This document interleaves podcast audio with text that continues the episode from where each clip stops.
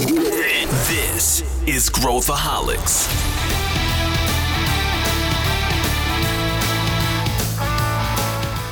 Olá, aqui é Pedro Weingärtner, eu sou o CEO da Ace Ventures e esse é Growthaholics, o podcast para quem adora inovação e empreendedorismo. Se você curte e acompanha o Growthaholics, avalie o podcast com cinco estrelas pela plataforma de áudio que você utiliza. Isso ajuda mais pessoas encontrarem nosso conteúdo. Hoje nós vamos falar de um assunto que rende muita discussão.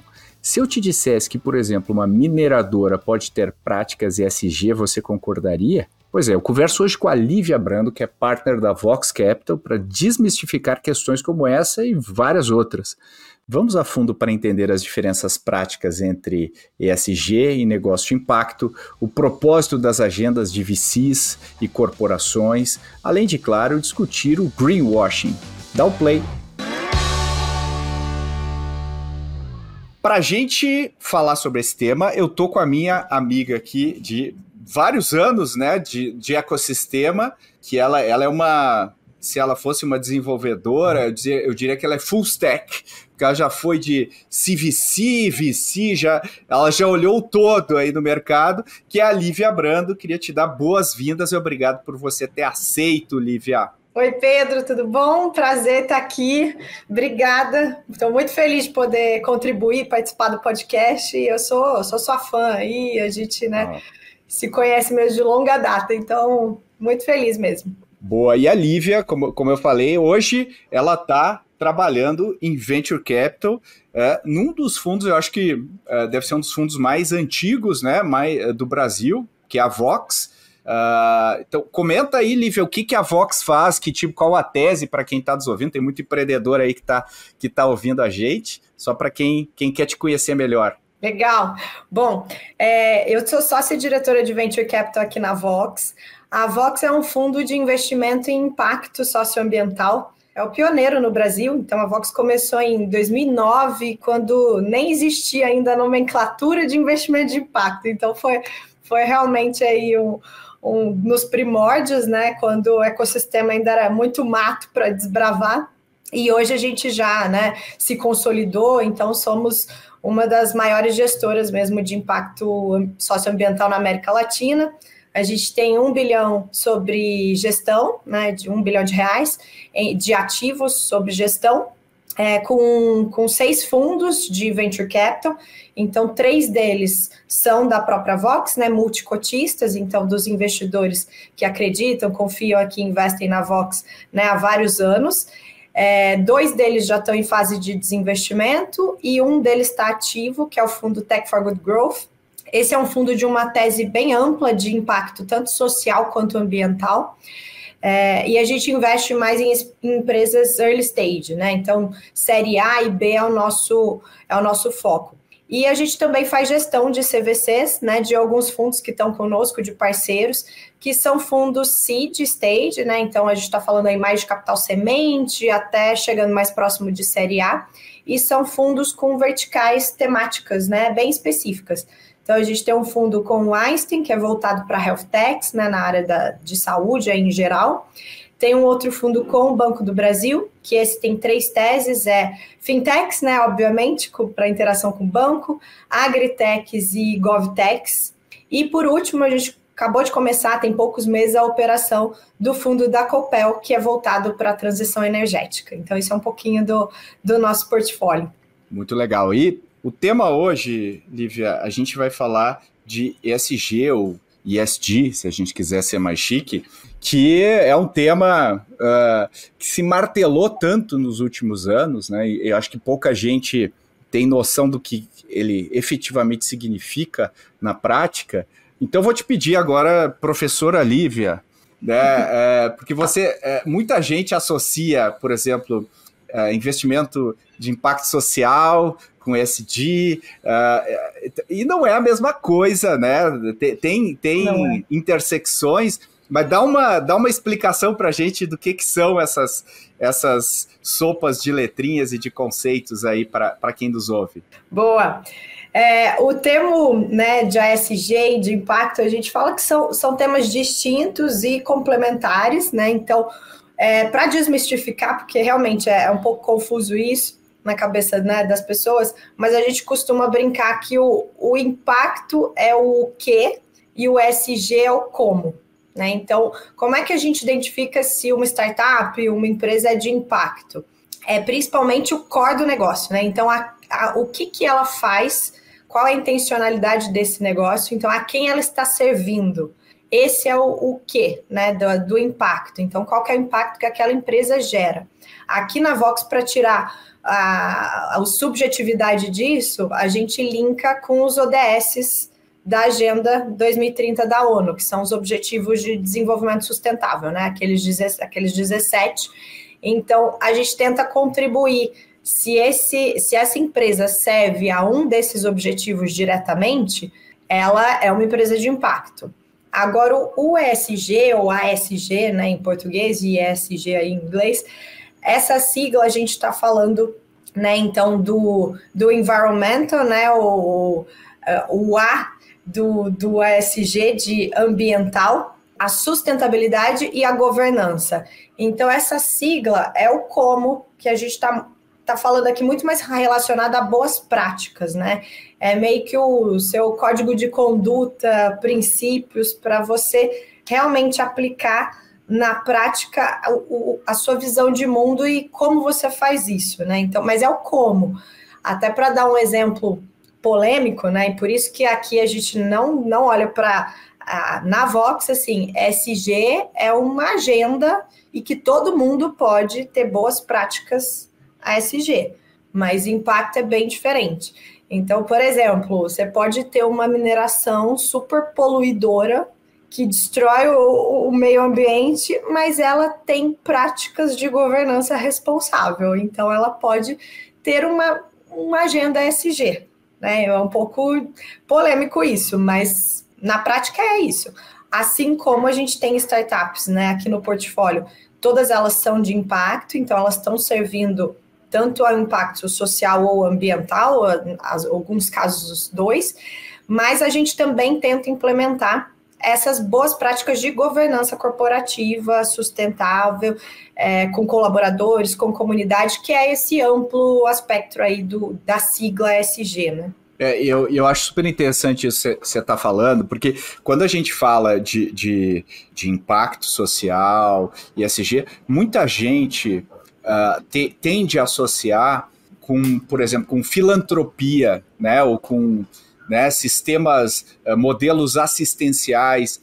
E não é isso, né, Lívia? Ele, ele tem um, um, Obviamente, uma coisa não exclui a outra, você pode ter ações filantrópicas dentro das suas práticas, mas ele tem uma, um range né, de técnico bem, bem amplo em termos de. Né, você falou, né, por exemplo, práticas de governança, não é, é, é algo que seria um pouco mais hermético para a maior parte das pessoas entenderem. Então a gente acaba, às vezes, confundindo um pouco, associando talvez, né? Porque no final do dia tem um tema de uh, fazer o bem, preparar o futuro, né? E, uhum. e, e criar um ambiente uh, em todos os aspectos melhor, né? Para as próximas gerações, que é o o tema do, do, desenvolvimento sustentável, mas não necessariamente as duas coisas são similares, são, são equivalentes, né? Perfeito. É, é, é, muito o conceito mesmo, né, de que o ESG você tem que implementar na cultura, nos princípios da empresa, é algo de, de longo prazo, né, que você vai demonstrar, que é o que a gente fala, é o walk the talk, o que você realmente faz e põe em prática o que você diz que você é, né? Então a gente pode até transpor isso para o indivíduo mesmo, né? São seus princípios, valores, é quase que um código de, de conduta. E a empresa precisa demonstrar isso, né? Medir, demonstrar para ela ser uma empresa responsável, né? Então, com, com essas práticas ASG.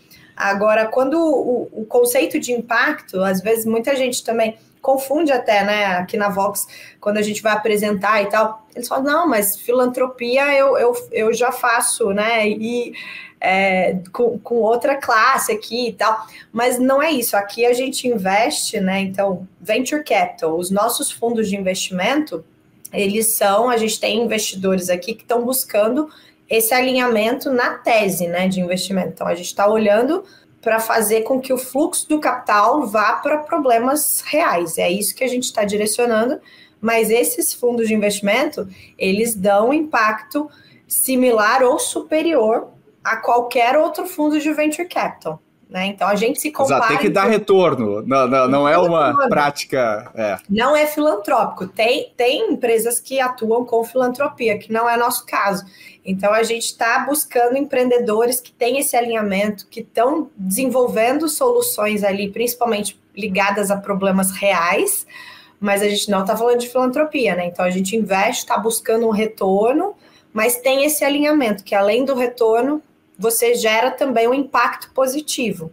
Né? Então, é esse cuidado, essa lente que a gente coloca né, no, nos investimentos que a gente faz para não ter controvérsia nisso. Né? Então, você, além de você direcionar o, o capital e gerar retorno, você também está fazendo o bem, digamos, né? Porque está gerando um impacto positivo aí, né? É, e tem, e tem, é interessante, né? Porque uh, existe uma aquela coisa do imaginário é, popular de que é, pragmatismo está aqui, né, impacto social está aqui, e, e, e, ao contrário, se a gente quiser realmente avançar as pautas que a gente precisa avançar, né, seja falando de educação, a gente tem que ter uma dose muito elevada de pragmatismo, porque eu tenho que escolher as batalhas né, que eu vou comprar, eu tenho que entender se eu estou de fato movendo agulha. Uh, e uma coisa que, que Aí agora eu queria começar a entrar aqui no debate de como que a gente uh, trabalha isso e o que que, uh, o que que a gente pode fazer a respeito, mas uma das coisas que eu acho que, e você exemplificou bem aí com uma, uma empresa super, sei lá, poluidora, que tem boas práticas de SG, mas existem tentativas hoje no mundo de gerar um score, né, para tirar do campo subjetivo e, e tirar do, ESG washing aí, de falar, não, estamos, né, o cara faz uma super peça publicitária, e, é, é, mas não, mas emba, embaixo do capô, a empresa, ela realmente adere a essas práticas, uh, e é muito difícil a gente é, é, comparar, né, uh, tem algumas tentativas, mas mesmo as empresas que fazem score, de, de, uh, se a gente pegar duas a mesma empresa com elas vão ter scores completamente diferentes. Então, eu acho que existe uma talvez uma dificuldade de traduzir isso de maneira mais pragmática para a gente conseguir olhar e falar, não, legal, tem média aderência, tem alta aderência, tem. Né? Como é que você vê isso? Eu, a minha cabeça é estranha, eu sei que você também pensa assim, é, é muito. Né? Às vezes eu, eu, eu sou um pouco cartesiano e eu quero entender como que as coisas funcionam para conseguir atuar, né? Eu acho que tem essa coisa que às vezes me dá uma. Parece que o pessoal levanta a bandeira do tema, é. né? Uh, como é, é que você pensa sobre isso? É, e teve, teve uma hype aí dessa bandeira, né? Do, do tema, e aí todo mundo, assim, a gente viu no mundo inteiro muitas empresas fazendo uso né, dessa bandeira SG para colocar alguns compromissos que depois elas mesmas saíram fora, né, e não cumpriram. Então, é, quando começou essa onda do, do SG e tal, para a gente na Vox, todo mundo torcia o nariz, falava, hum, SG, né? Mas é importante também, é muito menos o rótulo e mais o conceito, porque às vezes teve tantos casos aí de greenwashing, né, que a gente fala que é usar o, o ESG como pano de fundo, mas por trás é, né, levanta o capô e não é bem o que está acontecendo. É, a, a, empresa não está cumprindo com esse compromisso, né? Então, quando começou essa onda, é, muitos fundos até falaram que, né, que iam deixar de olhar para questões ESG. Teve aquele caso da BlackRock bem emblemático, né? É, mas para a gente, assim, eu continuo achando que é super importante a agenda, mais pelo princípio e pelo, pelo uhum. conceito, né? Então a gente precisa mesmo desmistificar, o rótulo é o de menos. É mais assim, você garantir que a sua conduta está adequada, porque hoje não dá mais para a gente tomar decisão de negócio ou de investimento, mesmo na pessoa física, né? Não dá para descorrelacionar. O seu dinheiro está tá no banco, está aplicado num, num ingênuo CDB, mas para onde está indo esse dinheiro depois ali? Né? Então, não existe uma transparência ainda de forma geral. E, e até os produtos que você compra, né, Lívia, também Não é? é? Onde que eu coloco, aloco meu tempo, minha energia, meu dinheiro de uma maneira mais ampla, né? Exato, então tá, tá tendo uma mudança na sociedade em geral que quer saber mais, quer ter mais transparência. Mas como é que essa cadeia dessa roupa aqui que eu estou comprando, né? Como é que é produzida? É, tem, tem trabalho análogo a escravo? Não tem, né? Porque aconteceu também muitos casos desses. Então, as empresas sérias e comprometidas, elas estão né, com essa agenda muito, muito séria, né, dentro das corporações e na tomada de decisão. Então, olhando para isso, assim, qualquer prática que a empresa faça, ela tem que olhar que, que pegada, né, que ela está deixando nessa cadeia. Então, os fornecedores delas também são responsáveis. Como é que ela está fazendo com que todo mundo também é porque ela influencia também, ela é corresponsável ali com os parceiros dela nessa cadeia, né? É, então, qual que é a pegada de carbono dessa empresa? Então, a gente vê essas discussões surgindo cada vez mais constantes. E as empresas que fazem isso com seriedade, que demonstram, você tem uma confiança maior também, né? De comprar um produto e com o tempo, isso é longo, é longo prazo, porque é questão de cultura, né? Cultura. Você implementa essa cultura na empresa, você faz com que o, o ambiente, as tomadas de decisões sempre levem em consideração né, esses, essas siglas que estão trazendo aqui um espectro muito mais amplo né, nas discussões, mas vai lançar um produto novo e tal. Você tem que olhar para o todo, né, da, do que representa isso, em que comunidade que você está inserido, como é que você trata seus colaboradores. Então, tudo isso eu acho que corrobora porque a importância disso, né? Eu acho que vai ser cada vez mais importante. Então, eu, eu acho que o rótulo ajuda menos, mas é porque teve essa hype, teve muito greenwashing uhum. e tal. Mas assim, a gente também não pode deixar de, de olhar para uhum. isso com seriedade, né? Porque tem muita empresa séria.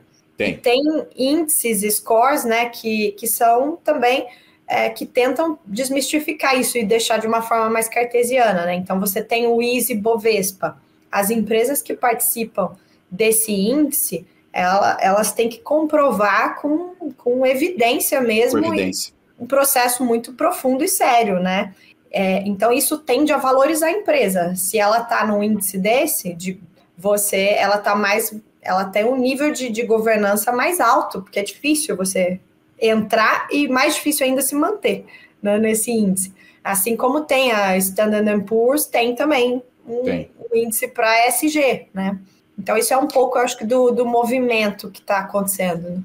É, é, E agora me ocorreu, você falou da BlackRock, uh, mas eu não sei se os nossos ouvintes todos sabem. Comenta o, o caso aqui para quem está nos, nos ouvindo de repente não acompanha.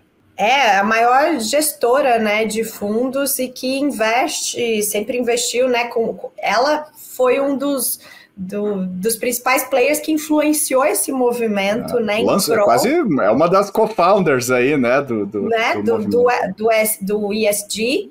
É, e aí, quando começou esses rumores e, e greenwashing, né, de vários casos de empresas usando, deturpando o, o tema, ela viu os, os próprios investidores dela questionando, né? E ela falou: não, eu, eu, eu vou não vou mais investir focada nisso, né? Então, quando ela se, se retira, é um baque no mercado, né? Porque ela muda o conceito, o critério ali de investimento. Então, muito se fala sobre isso, mas teve uma retração, então, né, depois desses aspectos todos polêmicos aí de, de controvérsias que aconteceram, teve uma retração sobre o tema, é, mas eu acho que a pauta, principalmente no Brasil, está ganhando força ainda. Então, a gente continua vendo né, projeções para 2024 no, no tema SG, a quantidade de investimento é crescente, né? Teve relatórios recentes aí que divulgaram também. Agora não me recordo de cabeça o volume de investimento, mas é um volume muito relevante. E, e recorde de investimento se a gente olhar o, o histórico. Total, total. Já garantiu seu ingresso para o ACE Summit 2024? O ACE Summit é um evento para quem empreende, quem investe, quem revoluciona o mundo corporativo. E no dia 26 de julho de 2024, temos um encontro marcado no Centro de Convenções Frei Caneca, em São Paulo. Alguns nomes confirmados são Monique Evely, do Shark Tank Brasil, Gustavo Pinheiro, que é VP na Riverwood Capital, Maria Tereza Azevedo, que é líder de investimentos no SoftBank Latam, Marcelo Lemos, que é CEO do Frota 62 e co-founder da startup Gringo. E spoiler, tem muito mais gente boa vindo por aí. Garanta seu ingresso em acesummit.com.br. Eu te vejo lá. Pronto, de volta à conversa.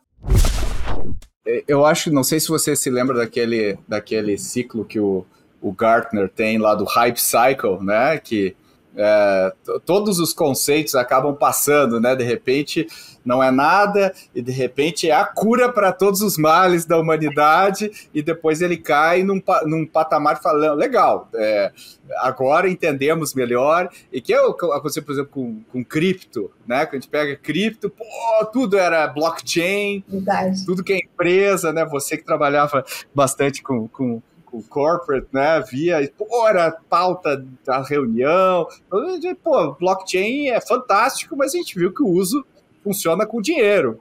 Né? Metaverso e... foi um desse também, né? Metaverso, total. De repente, até o Facebook mudou de nome, e aí agora, cadê o metaverso? É, baixa a bola, mas daí tu vê uma Apple lança o Vision Pro, que, porra, é o, é o metaverso, é mas ninguém fala legal. de metaverso. É, não precisa estar tá mais nessa hype, né? Então... É eu, é bem, eu acho que é uma visão bem parecida com a SG, assim, né? Então, começou nessa hype, depois todo mundo torceu o nariz para isso, porque estava sendo utilizado de uma forma inadequada. E agora eu acho que é um conceito que já, né, já sedimentou, já está entendida a importância e as empresas vão continuar a adotar isso cada vez mais, né? Hoje a pressão está mais nas grandes empresas que são listadas em bolsa que tem mais é, volatilidade, né? Qualquer conceito desses tem mais influência nessas, mas está baixando. Então, assim, a gente vê hoje as startups estão preocupadas com isso, elas já começam preocupadas. Né? Como é que eu já, já. entro numa agenda SG? Né? O que, que, que eu faço para melhorar? E a gente tenta implementar isso em todas as nossas para ter uma evolução né, do SG. E mesmo hubs né, de, de negócios que a gente participa junto com vários outros parceiros, eles estão colocando esse tema do ESG entre, entre as métricas mesmo. Como é que a gente aprimora a discussão, a medição, os controles do que, de, de como são as práticas ESG nas startups, né? É, eu, eu acho que assim, se a gente olhar num cenário mais amplo, né, o, o, o capitalismo que, que que sempre é um. Ele sempre tem mecanismos de autocorreção ali, né, do, do ao longo da, dos séculos aí. Uh, e a gente vê que o conceito que a gente eh, via, né, básico lá atrás, que não, a empresa tem que buscar o lucro uh, e o retorno para o acionista acima de tudo.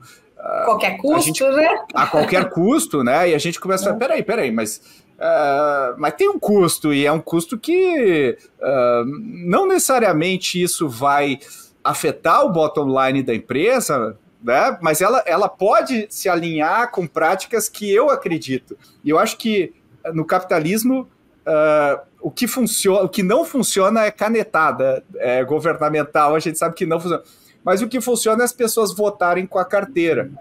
É, ou seja, poxa, eu quero consumir produtos que estão mais alinhados com. Pô, eu, não, eu quero saber que eu estou, de alguma maneira, fazendo parte da solução e não do problema. E eu acho que quando o capital, né, que são os bancos e tudo mais, começaram a trazer esse tema, né, e, e, e a gente pode falar que veio, sei lá, de, de juros, juros baixo e tudo mais, mas o fato é que esse tema entrou na pauta, né, e, e e as pessoas falam, porra, isso é legal, é, eu gosto disso.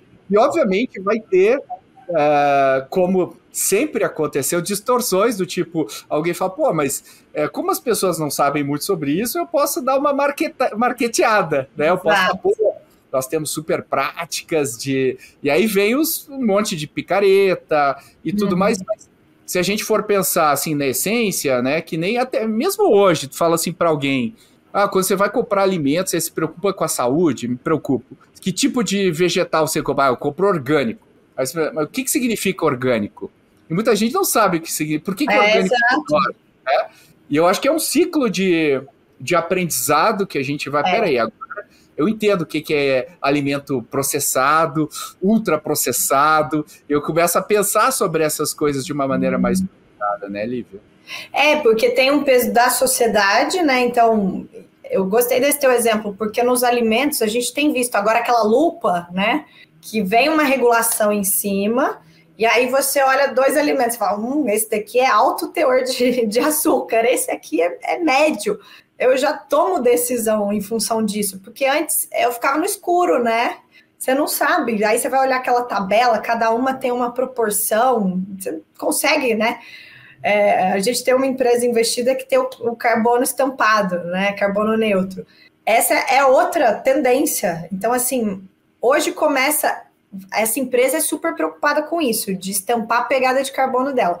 Mas quando você olha na embalagem é, e você vê X gramas de, de CO2 equivalente ali, de carbono, você ainda não sabe. É legal que está estampado, mas o, o, quanto isso é bom, é ruim, é pouco, é muito.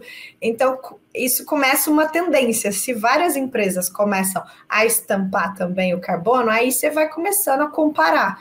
Então, uma caixinha aqui de, dessa bebida tem isso de carbono, mas um, um, uma roupa, uma camiseta tem tanto.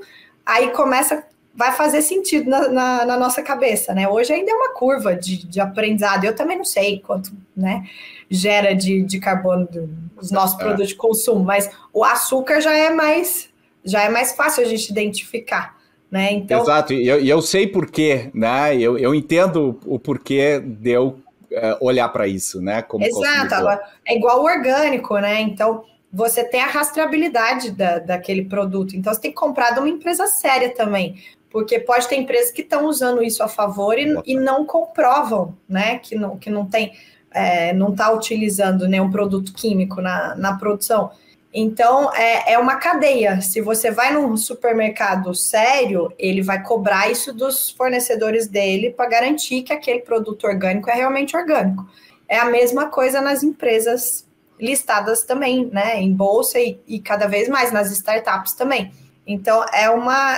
Você tem que mostrar esse, esse compromisso, esse comprometimento com evidência. Né? Então é um processo longo esse negócio. É, Mas é. É, é, tem uma pressão, então, eu acho que da sociedade, do, da tendência mesmo de mudança de comportamento do consumidor, e outra dos, dos poderes mesmo, onde está o dinheiro. Então, da onde está o dinheiro influencia muito. Vou te dar um uhum. outro exemplo que faz parte da sigla né, do, do SG, mas a diversidade, equidade e inclusão. Né?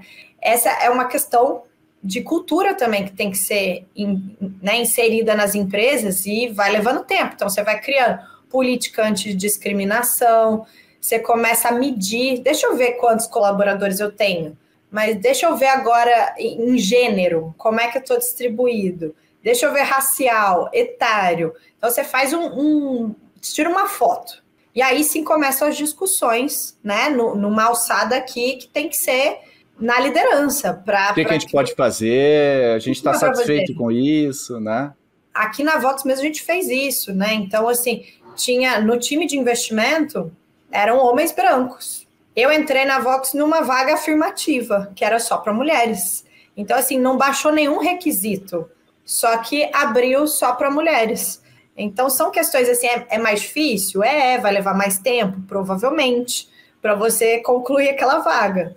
Assim como a gente tem feito racial, você recebe menos é, inscrições, leva mais tempo, mas consegue. Então, assim, se a gente não começar a dar passos nesse sentido, o ponteiro não muda, né? Porque é muito lento esse processo se a gente deixar ele acontecer de maneira orgânica. Então, é, as empresas precisam realmente ter compromissos mais, mais duros para mudar o ponteiro se ela quiser acelerar essa transformação, né? É, e, e você falou, né, de diversidade, um, e quando a gente pensa em ASG ou ESG, geralmente as pessoas associam os, né, o que vem top of mind é questão ambiental e diversidade. São as duas coisas que, que, que, imediatamente vêm, e a gente viu também, né, como, como é, toda enfim, toda a curva né, de hype, uh, nesses dois, né, nesses dois caminhos, também coisas extremadas, né? Assim, que a é. gente fala, puxa, ah, isso. E aí a gente começa a torcer o nariz, né? E fala, é, você fala, puta, não funciona, né? Como é que vai se sustentar? Parece meio forçado, né? É, mas por outro lado, se, se você parar de maneira pragmática, né, como som, fala, poxa, que tipo de que tipo de sociedade eu quero para os meus filhos, né? O que que a gente começa, pô, isso aqui seria importante. Mas daí a gente começa a pensar, e eu acho que o mais legal disso é começar a pensar, peraí, mas é, como que eu resolvo esse problema? Daí é uma cabeça né, de engenharia, assim, pra, quais são os mecanismos que eu tenho para. E eu acho que é genial quando a gente começa a pensar de maneira pragmática. Eu acho genial. E aí você falou, por exemplo, do carbono, né? E, e a gente trabalha com startups. E, e quando a gente pega a indústria tradicionalmente, a indústria operando ela já é net negative, né? Assim, porque ela gera, né? Ela já, ela já tem que, que corrigir a sua operação. A gente pega uma startup, ah, tudo bem, ela gasta com a nuvem, e daí a gente pode dizer que os data centers, né? Tem uma questão de processamento, e, e os caras estão trabalhando uhum. forte nisso. A gente fala, pô, cada mineração da, de Bitcoin é super heavy, né, em termos de coisa, mas elas já são net, não vou dizer net zero, mas mais próximas é. de net zero, né? Então, se a gente coloca, pensando de maneira como sistemas, né, se a gente coloca um cara net zero uh, do seu core, mas que ao mesmo tempo tem um net positive uh, social, e a gente vai repetindo esse processo, poxa, a gente cria um, né, no longo prazo, o direcional disso é muito legal, né? Se a gente for é pensar. É um ciclo virtuoso, né? Você começa a girar essa é um espiral, porque é, é, bem interessante mesmo. As empresas, né? É, a gente vivia mais na ignorância antes, né? Mas ah, qual a pegada dessa startup? Hoje, se ela tiver realmente seriedade, compromisso de eu quero ser uma empresa carbono neutro, ela consegue medir a pegada e aí sim ela começa a avaliar a cadeia dela. Então eu posso começar numa questão de defesa, mais do que ataque, e falar: bom, então eu vou comprar créditos de carbono para compensar. Né? Então eu já sou carbono neutro, mas eu estou compensando aqui para eu ser, né? O meu, o meu negativo eu compro e estou, sei lá, reflorestando, compensando em outro lugar. Beleza, já estou zero no net. Mas aí eu começo a entender mais profundamente como é que eu posso atuar na, no ataque Isso. mesmo, de no ataque. É minha emissão. Então, talvez a minha logística seja mais onde pesa mais. Né? Então, eu vou fazer uma rota verde, vou colocar veículo elétrico, quanto isso compensa, não compensa? Então, são decisões de negócio, né, que vão acontecendo Exatamente. ao longo do Exatamente. E, e, a inovação começa a operar aí, né, Lívia? Porque daí eu falo, pô, eu tô como que eu viro realmente zero, né? Como que. E, e, ah, tudo bem, a gente sempre tem mecanismos, né? Eu posso usar crédito de carbono e tudo mais, mas se a gente for olhar o sistema como um todo, não é, vai funcionar. Não resolve o problema, né? Não, é tipo compra de indulgência lá, né? eu, eu faço pecado, mas eu compro para ir para o céu. E, e, e, no final do dia eu tenho que eliminar o pecado, né? Eu tenho que. Como que eu faço com que o meu negócio e, e, e, aí a gente vê conglomerados gigantes, né? Tipo uma Apple da vida, que quando o cara tem aquele volume, é muito difícil operar, né? E, e, continuar operando, porque precisa lucrar, que parte da sustentabilidade do negócio é ser lucrativo e continuar operando no longo prazo, né? Se, senão não é mas, um negócio sustentável. Não é a qualquer custo, né? Aí que é o legal. Mas não né? é a qualquer custo. E aí como que eu lido com esse paradoxo? E aí entra muito a inovação, né, Lívia? É, porque né, a Apple mesmo, hoje ela já produz a partir de fonte renovável solar. Né? Então, tem inovação, tecnologia para isso. Então, é uma transição mesmo. E isso vai desde o pequeno, se você quiser plugar a tua energia no apartamento através de uma fonte renovável, até um, uma grande empresa como, como a Apple, né? Então, são discussões que é muito mais isso tá imerso na cultura e vou lançar um produto novo. Vamos, vamos discutir quais são os, né, o que, que é o impacto negativo e positivo desse produto. Isso que é o legal e que a gente participa, eh, por exemplo, sendo um fundo de impacto na Vox, a gente participa dessas discussões no conselho da, das no investidas. Conselho. Né? Então, é uma forma que a gente tem de influenciar num dos maiores graus aqui da, dessa paleta né, de impacto. É, e, e, e, eu, e eu entendo, enfim, como empreendedor e, e conhecendo empreendedores, que é um, pô, simplesmente existir como negócio no Brasil já, já é, é um ato de luta, né? Assim, já simplesmente pagar minhas contas, pagar os colaboradores e tal, é um, é um, é um ato de luta, né? E, e boa parte dos negócios brasileiros são pequenos uh, e médios negócios, e boa parte das pessoas empregadas no Brasil hoje, né, dos trabalhadores brasileiros, também são funcionários desses negócios. Uhum. Então, uh, quando a gente pensa no, do, no, no Brasil, a gente tem desafios simplesmente todos os lados, né, Lívia? Eu acho que pensando num aquela coisa, né? Se eu, se eu tenho, se eu mudo a, a direção dois, três graus para um lado ou para outro, no curto prazo a gente fala, pô, não faz a diferença, mas se a gente andar alguns quilômetros, a gente vai parar num lugar completamente diferente.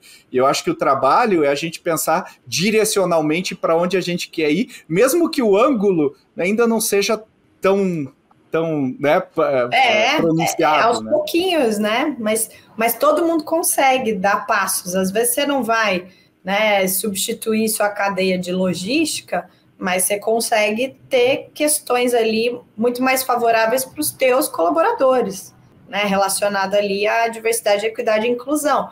E aí, com, com o passar do tempo, se a empresa vai crescendo e tal, porque a gente tem que entender o momento da empresa. Então, tem hora que não dá para fazer isso mesmo. Mas com o tempo, ela vai tomando né, novos projetos e vai evoluindo nessa agenda.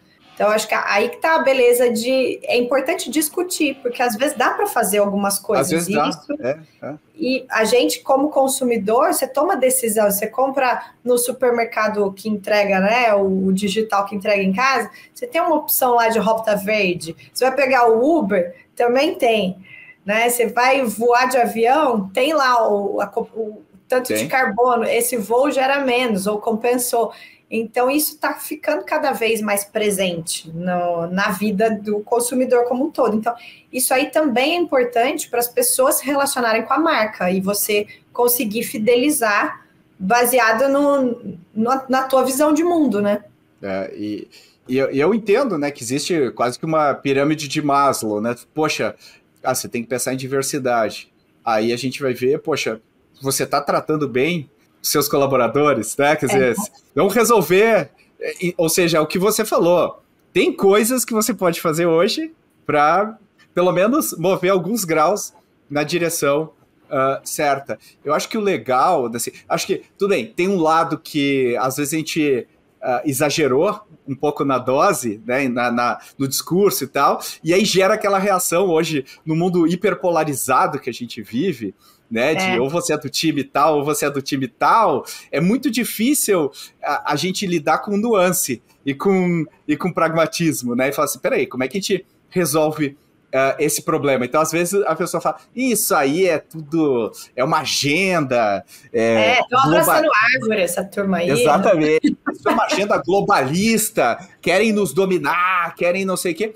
E no fundo, peraí, peraí, é, a gente, eu acredito que a gente tem que ter empresas altamente lucrativas e que cresçam e que isso vai ser bom para a sociedade como um todo, porque gera riqueza, emprega pessoas.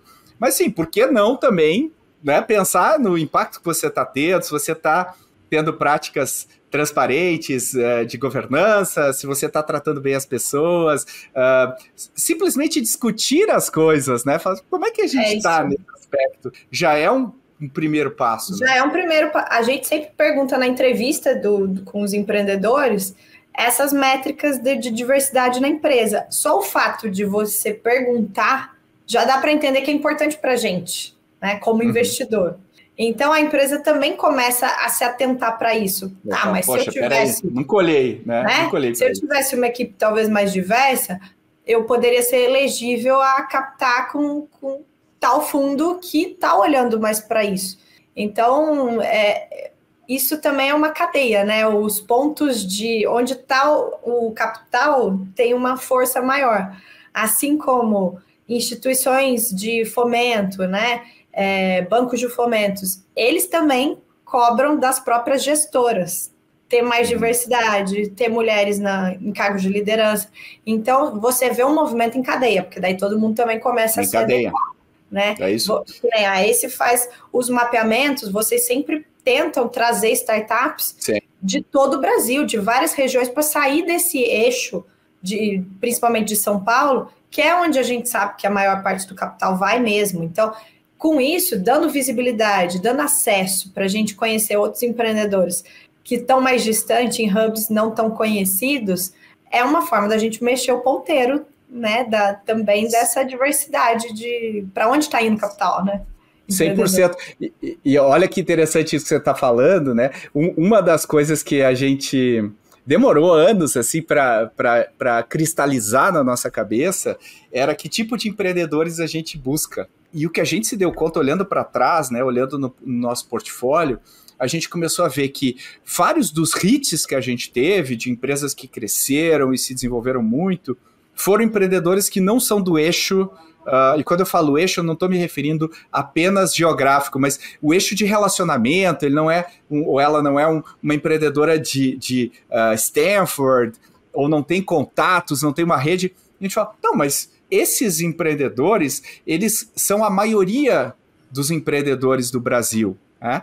E, e se a gente fica privilegiando é, logos né, em detrimento da capacidade bruta daquela pessoa, enquanto ser humano, enquanto Verdade. empreendedor, a gente está agindo contra aquilo que a gente acredita, né? A gente não está sendo, a gente não está oxigenando. Aí, né? né? Exatamente. Então a gente assumiu, a gente falou, poxa, a gente gosta do, a gente chama carinhosamente de empreendedor ou empreendedora raiz, né? Aquela pessoa que é consciente com o negócio, com uh, o que está fazendo e tudo mais, mas às vezes não tem aquele aquele acesso, aquele... e a gente, bom, a gente consegue prover isso, né? A gente, é isso, né? Esse é um benefício é que a gente consegue aí, né? É, é, é. Então isso é isso é bem é legal, legal, né? Formas que a gente tem de olhar o, os problemas, né?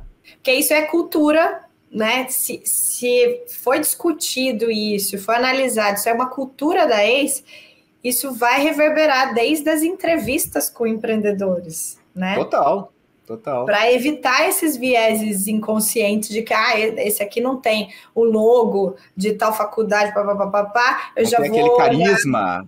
Não é? Exatamente. Não, então, não.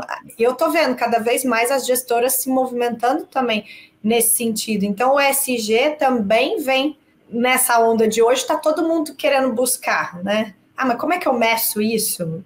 Como é que eu implemento isso na, nas startups? É, é. E, e o nosso papel aqui é unir forças, porque isso aí não é diferencial de nenhuma gestora. É bom. Não é. todo mundo tem que se unir para que o ecossistema evolua nessas práticas, né? Dando uma breve pausa no tema para divulgar a nossa próxima turma do Venture Masters, a primeira formação completa em Venture Building. É um nome difícil, mas que significa a construção de novos negócios e produtos inovadores. Ela terá início no dia 20 do 2, terça-feira que vem, e essa altura vocês já devem saber que quem acompanha o nosso podcast tem um desconto de 200 reais. Só conferir o link de inscrição e o cupom na descrição desse episódio. Vai lembrar que se nesse momento que você ouve o podcast a data já tiver passado, fique tranquilo que no site da Future Dojo tem informações de quando será a próxima turma e diversos outros cursos e imersões. E eu acho que se a gente for pensar no, no capitalismo, né, e, e, a gente sempre fala que pô, a desigualdade e tudo mais, uh, e a gente gosta de olhar para a mobilidade. Né? Assim, qual, qual, a probabilidade, né? Quando a gente pensa, poxa, aquela pessoa, é, poxa, ela teve condições uh, socioeconômicas para para ter acesso a um uhum. network e tudo mais. E, e, e aí, de, de, certa forma, isso perpetua aquela falta de mobilidade, né? A gente vê aquela mesma pessoa. E, e quando a gente hackeia esse sistema, a gente consegue usar o capital para gerar o retorno financeiro que todo mundo quer, óbvio. E, e, e não é só uma questão né, de lucro e tal, mas é de reciclar e colocar o capital para para trabalhar, né? E, é, é, uh, mas a gente consegue trazer pessoas que não teriam esse acesso e dar o capital e o apoio para que elas ganhem a mobilidade, né? E criem esse, esse caminho. E, e, eu tenho certeza que essas pessoas, esse é um acordo que a gente faz, é uma vez você estando lá em cima, você estende a mão para baixo ajuda, e você traz é. outros, né? E você vai trazer. E eu acho que isso é, é fantástico, né? Se a gente for pensar no, no, no impacto que essa classe de ativos que a gente atua, que o Venture Capital consegue ter, né? É isso, o fundador, né? O, ele tem, o fundador, a fundadora tem um papel ali da intencionalidade dele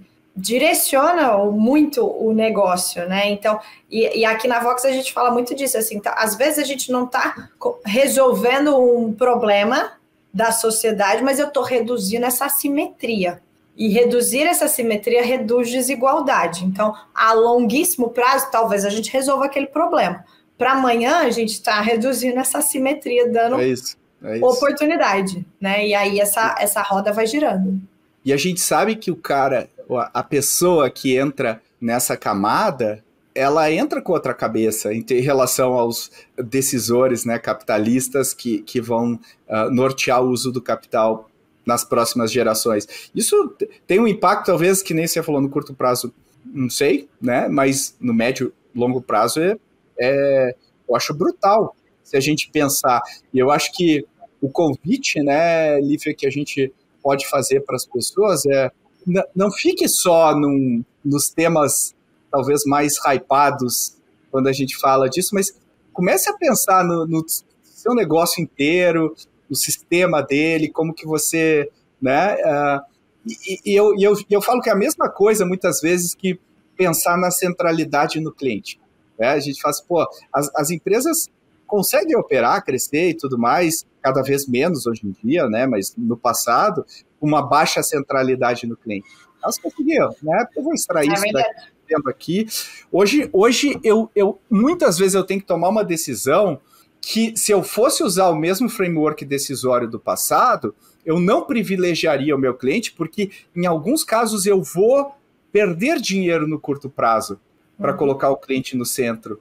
Só que se eu for olhar o que isso causa é um cliente mais fidelizado é, e, e, provavelmente eu vou gerar muito mais retorno no longo prazo.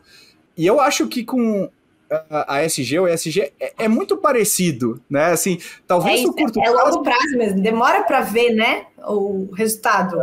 É, seja uma decisão que tu fala, é, mas, ah, cara, eu tô com tanto problema agora que Vou Puta, deixar essa pauta de lado, é. né? Agora eu tenho que olhar para o financeiro e tal. É. Mas é, é óbvio que você vai olhar para o financeiro, porque primeiro a gente, né? Se a empresa não existe, que impacto ela tem? Primeiro ela precisa existir. Exato, exato. Lidar. Concordo, tem que olhar para o financeiro, mas tem que discutir também de uma forma mais ampla, mais holística do, o negócio. Né? Então, deixa eu olhar para para o meu cliente, se eu estou servindo ele no centro. Deixa eu olhar para a minha cadeia de parceiros, fornecedores, porque eu também posso influenciar para cá.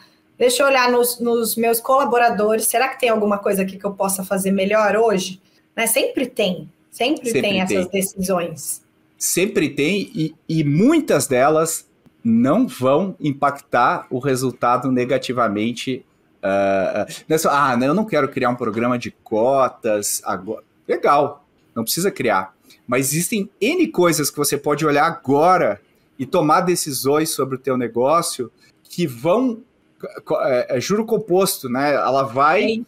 trabalhando ao longo prazo e eu acho que isso, uh, essa consciência é muito legal que uh, na pesquisa que a gente fez no, no ano passado, uh, sobre os empreendedores brasileiros, que a gente pegou coisas que a gente já sabia, né, que é a B2B, porque não tem tanto capital disponível, é bootstrap pela mesma razão e tal, mas a gente vê que existe um, um, um propósito, né, que é aquela coisa de empreender por necessidade uh, ainda existe, né, enfim, mas, mas é, é menor, bem menor do que há 15, 20 anos atrás, e então, assim, a grande maioria dos empreendedores, especialmente nos que entram em mercados de ponta, como, como o nosso, eles chegam porque querem fazer um negócio legal. Uhum. E se há esse interesse, eu acho que há uma abertura muito grande para que eu adote todas as boas práticas de negócio, né? É, e a intencionalidade parece subjetiva, mas na hora que a tomada de decisão, que está no momento difícil, o negócio aperta, você não sai do, do, dos teus princípios e valores. Isso é não super sai. importante no, no, empreendedor. Ele vai dar um jeito de, de não sair fora, por mais difícil que, que seja muitas vezes essas decisões. Mas essa intencionalidade nos mostrou também no nosso aprendizado que quando eu invisto em empreendedores que eu consigo captar essa intencionalidade forte, eles vão ser mais resilientes, porque eles têm um propósito forte ali, eles não vão desistir. O propósito é combustível, né, Lívia? É combustível. É isso aí. É. Eu acho que isso, isso se conecta muito. E eu acho que isso irradia, irradia para os colaboradores. Pô, eu quero estar perto de que empresa? Né? Especialmente uh, quem tem opções, né? quem tem recursos para trabalhar em vários contextos. Isso é importante para essas pessoas. Né? Você Se vai eu... olhar, né, antes de entrar numa empresa, não, como é que ela está no Glassdoor? Deixa eu ver se ela é... faz parte de um Great Place to Work. Então, como é, que é, é uma questão de atrai pessoas, é uma questão de retenção, de, de posicionamento de marca e B2B, como você comentou, principalmente. É, a gente sabe que as empresas que têm boas práticas de SG e que vão tirando certificações, inclusive, né, que também estão relacionadas a, a essas práticas de boa governança e ambiental, enfim, elas vão ter muito mais facilidade para vender para grandes clientes. Porque se você chega para um fornecedor e você já tem uma ISO, ou vamos supor que você é uma B Corp, que é difícil, né? A gente tenta fazer com que as nossas virem se tornem B Corps. A sua venda para um B2B que está orientado também para um SG é muito mais fácil, você já pula várias etapas nesse caminho. Então tem estudos comprovando que o SG ele vai trazer resultados superiores. Você pode ter às vezes um um dispêndio maior no curto prazo para você implementar essas práticas, mas no longo prazo isso se compensa. É. E, e, eu sempre penso assim, né, é, Lívia? É, eu, gosto, eu gosto de pensar assim: se a gente. Às, ve às vezes a gente pensa assim, ah, as boas práticas de SG geram bons resultados. Mas uma forma que eu gosto de enxergar, enxergar é os bons líderes empresariais, a boa gestão inclui essas práticas. Né? Então, a boa é. gestão traz bons resultados e a boa gestão moderna faz com que você tenha que ter um olhar diferenciado. Né? Não é só isso, é olhar, é, é bem holístico realmente enquanto liderança, que tipo de líder você é. Né? Então, assim, ah, aqui a, a nossa empresa Uh, sei lá, é, é, é, tudo é tudo homem, branco, etc. Aí você fala, peraí, não existe talento fora desse mundo? Se existe talento fora desse mundo, a minha obrigação como líder é trazer os melhores talentos para a empresa, né? Então Exato. eu tenho que olhar, eu tenho que olhar, né, isso. E você tá, e não é algo nem inteligente, né? Porque você está acessando só uma parte do mercado, enquanto você poderia estar tá acessando um mercado muito mais amplo. Então, os teus clientes do lado de fora são pessoas super diversas. Se você não tem essa diversidade dentro de casa, como é que você vai discutir um produto só com pessoas ali homogêneas? Ninguém vai ter o, o mesmo ponto de vista, a perspectiva do teu cliente que está lá fora, né? É, e, e, então eu, eu acho que é muito legal a gente pensar sobre essas coisas, né? Enfim, tem muita coisa que a gente, que a gente poderia falar aqui, mas eu acho que deu para a gente dar uma, um, um panorama é, para todo mundo, e principalmente, uh, que eu acho que o nossa, meu propósito com esse episódio era falar assim, não é que SG saiu de moda, talvez a, a, casca lá que, que às vezes é exagerada, como vários outros temas, talvez tenha pesado demais por um lado ou por outro, mas o core, né, assim, o, o que a gente quer aqui mantém e, e vai manter, né? E vai manter, vai sair disso mais pragmático, com práticas cada vez mais claras, e, e eu acho que isso que é legal, assim, da gente. É, e talvez sair com o recado de que uh, tem coisa que você consegue fazer hoje, uh, já se alinhar mais, né? É, e convidar todo mundo para essa reflexão mesmo, né? Seja no. É. No seu individual, na sua equipe, se você gera uma empresa, levar isso também para as discussões da, da corporação? Então, acho que esse convite fica, é, é justamente isso. nunca deixou de ser importante. Eu acho que a importância disso só tende a aumentar. É, essas hypes, né? Tem até um gráfico que, que mostra esse movimento que a gente a gente tende a supervalorizar uma nova tecnologia, um conceito no curto prazo e subestimar a longo prazo o poder de é transformação dessa, dela. É e, e, é justamente isso, né? Então, até bom que sai de, desse holofote de, do, Ótimo. Do, é. do SG, porque tem que ser parte inerente mesmo da cultura. É igual inovação, né? É isso. Não é uma. Eu, eu sempre falava, eu se tudo der certo, quando eu atuava só como líder de inovação na incorporação, se tudo der certo, eu não vou ter trabalho aqui. Eu vou fazer outra coisa, porque a inovação já tem que estar em é todas isso. as áreas. Entrou no DNA. Uma é área isso. de inovação. Né? É então é eu vejo igual, assim, muito parecido eu o gosto. SG, né? Tem, tem que fluir e fazer parte mesmo da cultura da, das empresas. Né?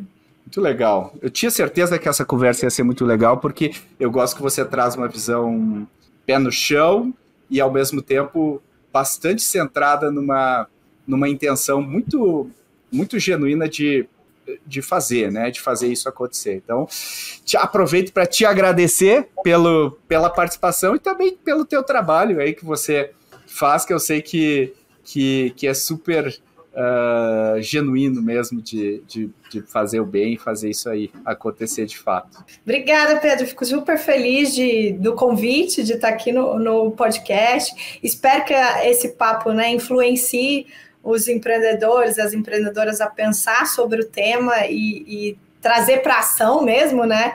A reflexão, que vire alguma ação concreta. E super te agradeço. A gente está junto e, e vamos continuar, né, unindo forças aqui no ecossistema para a gente evoluir cada vez mais. É isso aí, é isso aí. Muito obrigado. Obrigada, um abraço.